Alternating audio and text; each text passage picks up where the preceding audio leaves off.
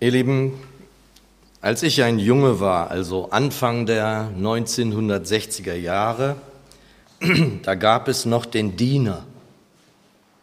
Und damit meine ich nicht nur den Berufsstand des Dieners, sondern die Verbeugung. Dieser Diener gab jemandem die Ehre, dem sie offenbar gebührte oder aus Sicht einiger anderer Zustand. Vielleicht kennt ihr das noch.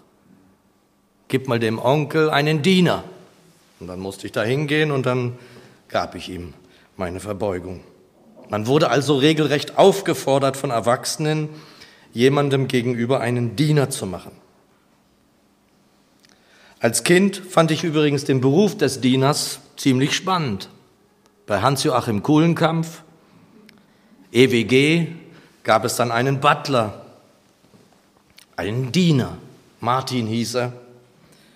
Und übrigens erst nach dem Tode des Schauspielers Martin Jente, ich weiß nicht, ob ihr das mitbekommen habt, 1996 wurde seine SS-Vergangenheit im Nazireich offenbar. Der Diener tauchte noch in Spielfilmen, in Serien auf, immer wieder. Als Kinder fanden wir diesen Diener, dieses Dienersein so spannend, dass wir das spielten. Einer von uns wurde zum Diener für die anderen. Der musste dann sehr ernst blicken, durfte keine Miene verziehen und alles machen, was wir von ihm wollten. Und ich weiß noch, dass ich diesen Beruf als junger Kerl für mich auch in Betracht gezogen habe. Da ich neben Schriftsteller und Buchhändler wollte ich sein, nicht so recht mit mir anzufangen wusste, dachte ich, so ein Diener zu sein ist doch auch ein Beruf, den ich wählen könnte. Irgendwie gefiel mir das. Und dieser Tage las ich dann einen Artikel in der Wochenzeitung Die Zeit über den alten Fritz, also Friedrich II. Wirklich eine interessante Persönlichkeit. Und er wird in diesem Artikel als alles Mögliche beschrieben und bezeichnet, aber auch als jemand, der demütig, sehr demütig seine Pflicht erfüllte.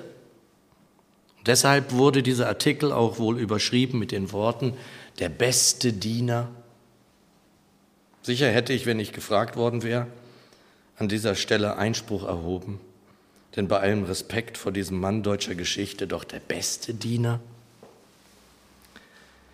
In den vorösterlichen Textwort aus Johannes 13 für heute ist schon alles ausgerichtet auf das Geschehen auf Golgatha, auf den Abschied des Herrn von seinen Jüngern. Das Passafest stand unmittelbar bevor, heißt es zu Beginn des 13. Kapitels. Die Jünger hatten mit ihrem Meister ein Abendessen und es war wohl noch nicht das Abendmahl, zumindest ist bei Johannes hier nicht die Rede davon.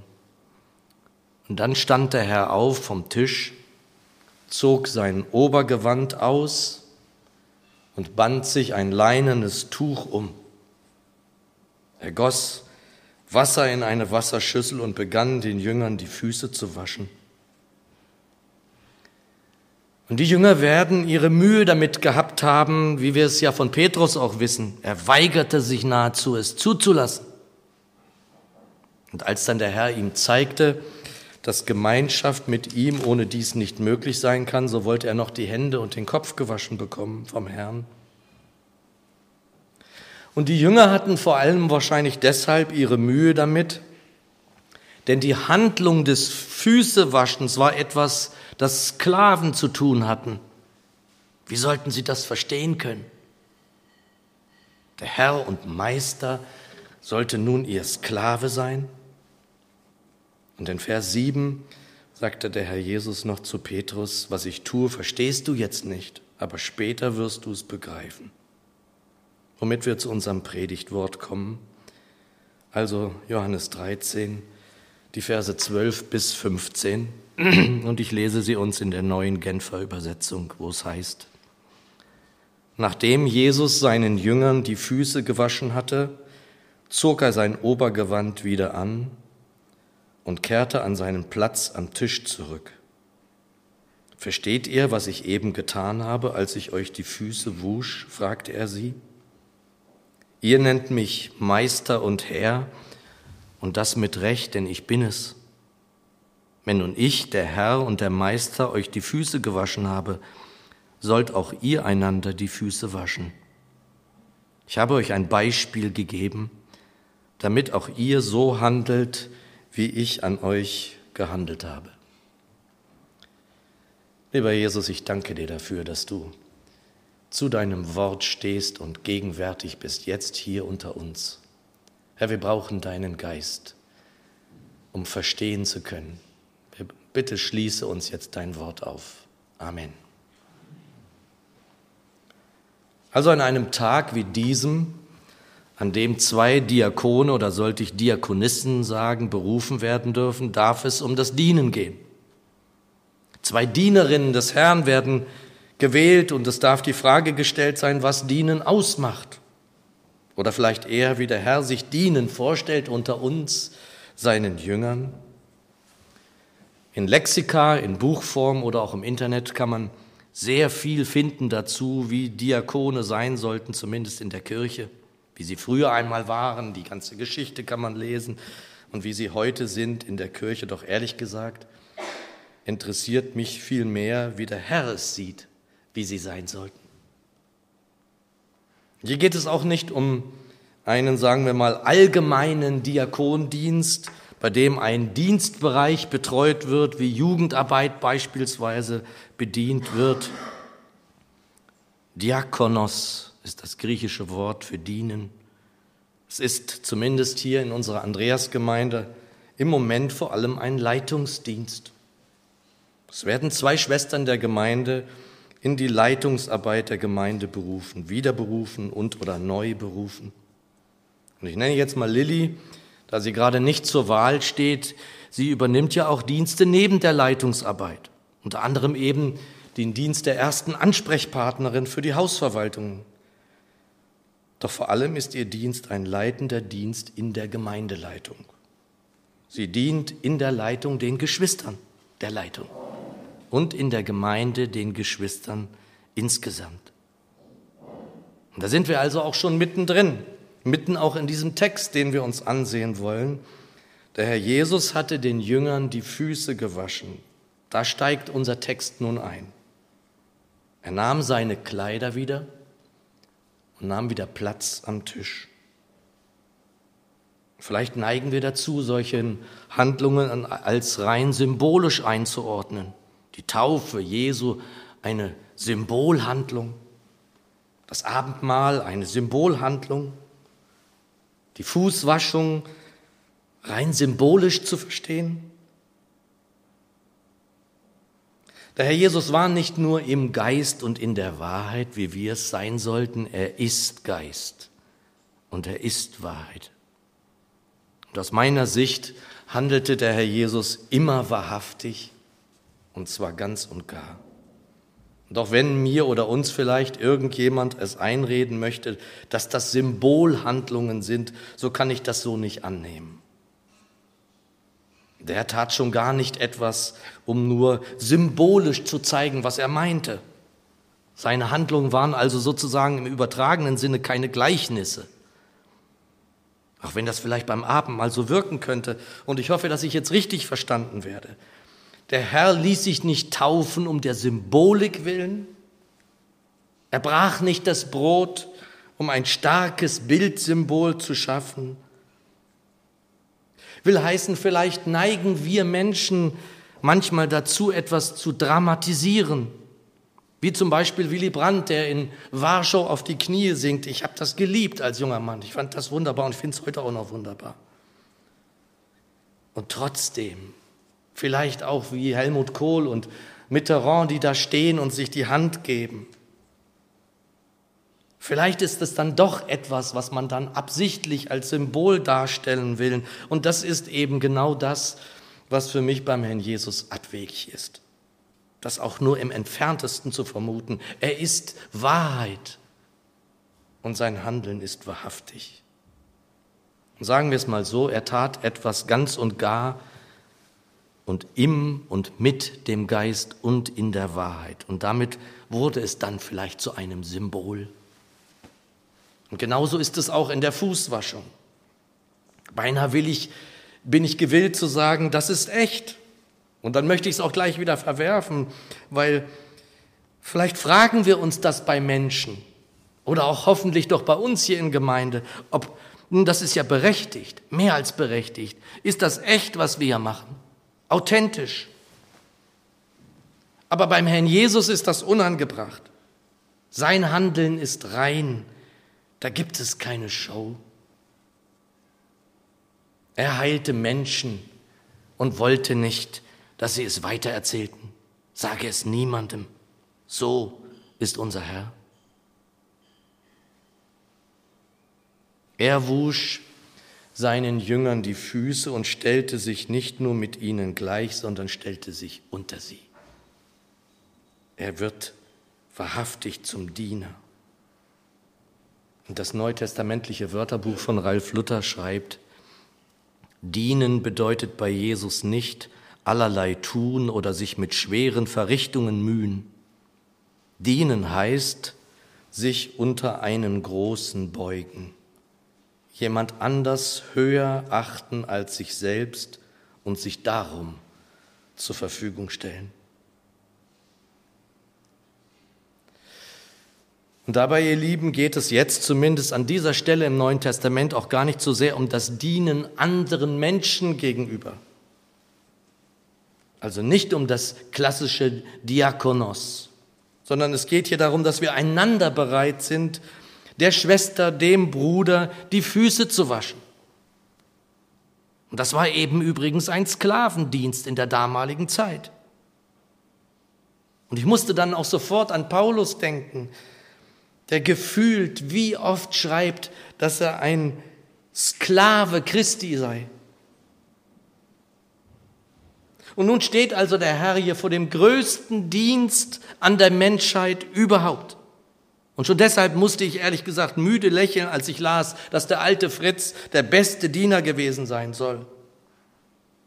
Dieser Herr lässt sein Leben für seine Freunde. Er geht in ein Leid, das wir uns nicht vorstellen können. Ja, sogar er lässt er sein Leben als Lösegeld, wie wir es gehört haben, für die vielen.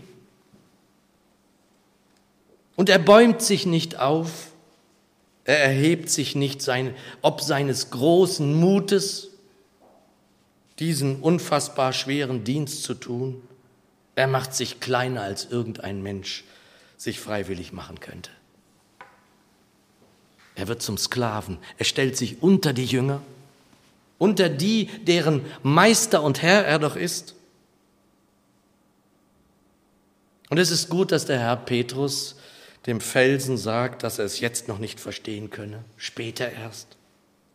Und da stoßen wir dann eben auch auf das Wesentliche. Wir dienen hier keiner Idee, keiner Sache, keiner Partei. Wer hier dient, also zum Segen, wird für Geschwister, der dient dem Herrn selbst, denn es ist sein Leib. Und da gibt es zumindest für mich keine Dienste, die höher oder größer oder niedriger sind. Kaffee kochen mag als kleiner Dienst gesehen werden, doch wenn wir dann im Anschluss Gemeinschaft haben und das ja nicht zuletzt wegen Kaffee und Kuchen, um die sich ja gekümmert werden muss, dann dient das doch zum Segen, denn wir pflegen Gemeinschaft, wir haben Gemeinschaft, wir tauschen uns aus über das, was unser Herr uns sagen will. Ja, und es gibt wohl Geschwister, die mit vielen Gaben dienen. Spurgeon sagte einmal, dass Paulus ein Berg war neben dem Hügel Silas und anderen Hügeln. Doch je mehr Gaben dann doch jemand hat, hat in Gemeinde, desto mehr ist er gehalten, diese Gaben zur Verfügung zu stellen, mit ihnen buchstäblich zu dienen. Noch einmal, Paulus, ein Diener Gottes, ein Sklave Christi. Und jeden Dienst in Gemeinde dürfen wir aus dieser Sicht betrachten, aus der Sicht dessen, der die Füße wusch und sie abtrocknete. Und wo ist der zu finden, der die Füße wäscht? Ganz unten.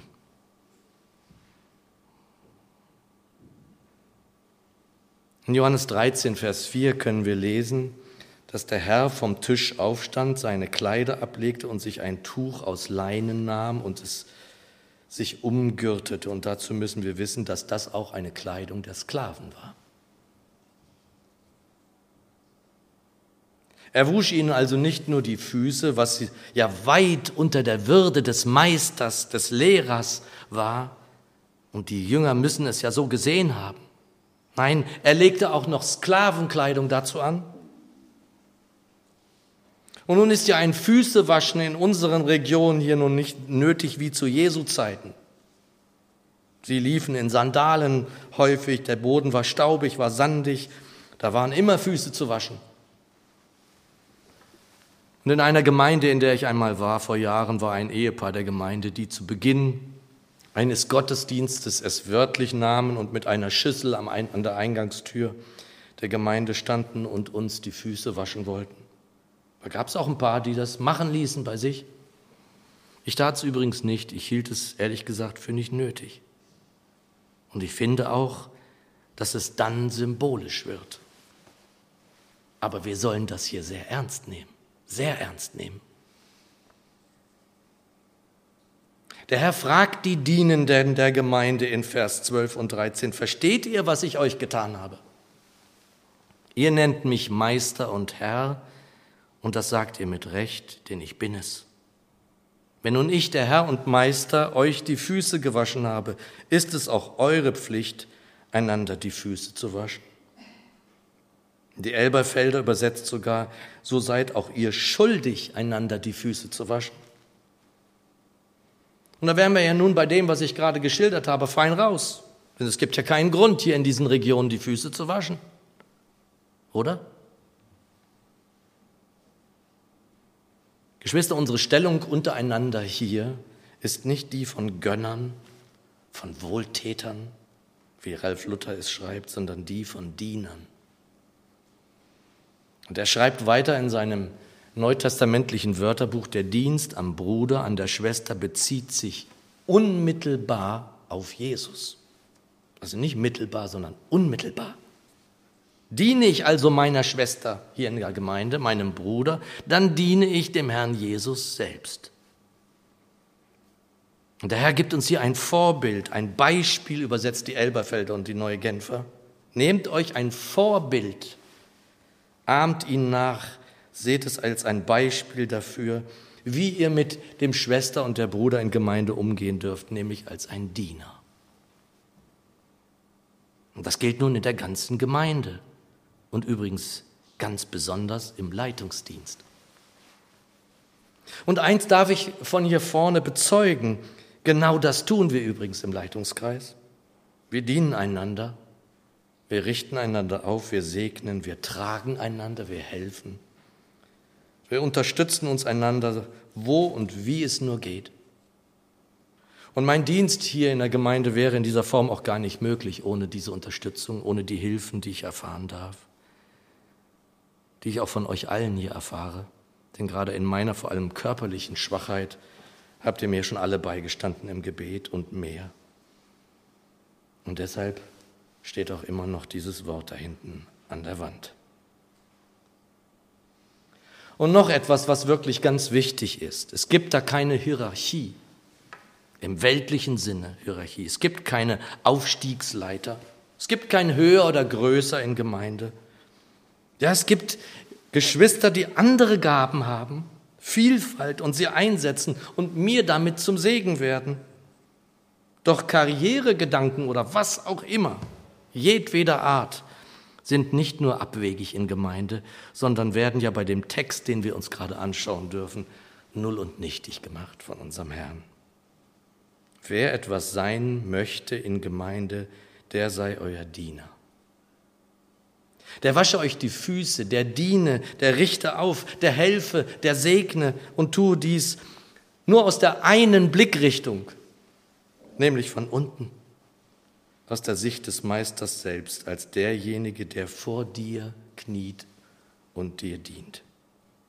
Und alles andere ist nicht das, was der Herr lebte und uns gezeigt hat. Alles andere ist nicht in der Gesinnung Jesu.